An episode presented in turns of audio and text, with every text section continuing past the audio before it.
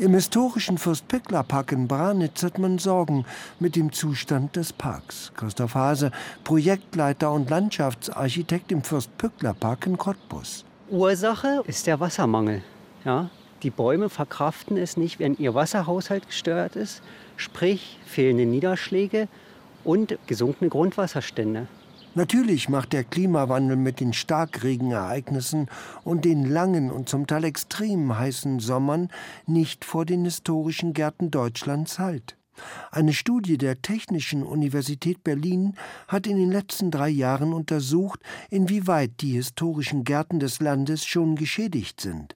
Studienleiter Norbert Kühn stellt nun die Studienergebnisse vor. Ungefähr zwei Drittel sind geschädigt. Das kann natürlich auch auf das Alter der Bäume zurückzuführen sein. Es ist aber trotzdem ein Alarmsignal. Die Untersuchungen waren landesweit.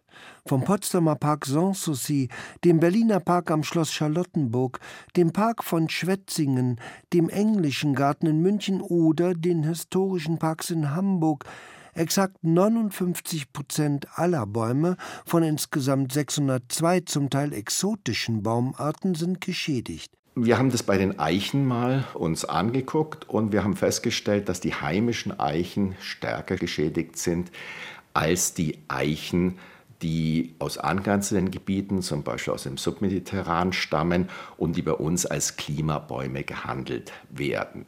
Das kann mit diesen Hitzejahren zu tun haben. Natürlich ist es auch so, dass wir oft sehr alte Bäume in historischen Parkanlagen haben. Wie auch im Schloss Branitz schon, war auch hier der Grund für die Schädigungen vielfach Wasser. Wir haben das Problem, dass es ja einmal zu viel und einmal zu wenig Wasser gibt. Das heißt also, es geht darum, eben diese Resilienzfaktoren zu stärken, wie zum Beispiel Speicherung von Wasser.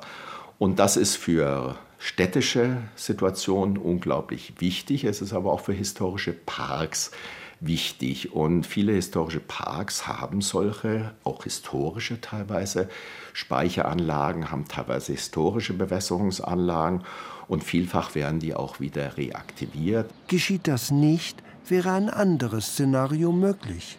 Also das haben wir ja in den letzten Jahren öfters mal, dass bei Extremereignissen Parks geschlossen werden müssen. Das werden wir häufiger haben in der nächsten Zeit.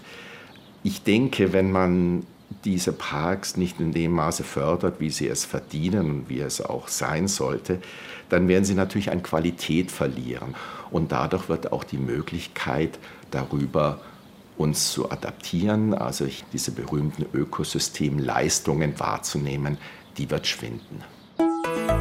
RBB 24 Inforadio vom Rundfunk Berlin-Brandenburg.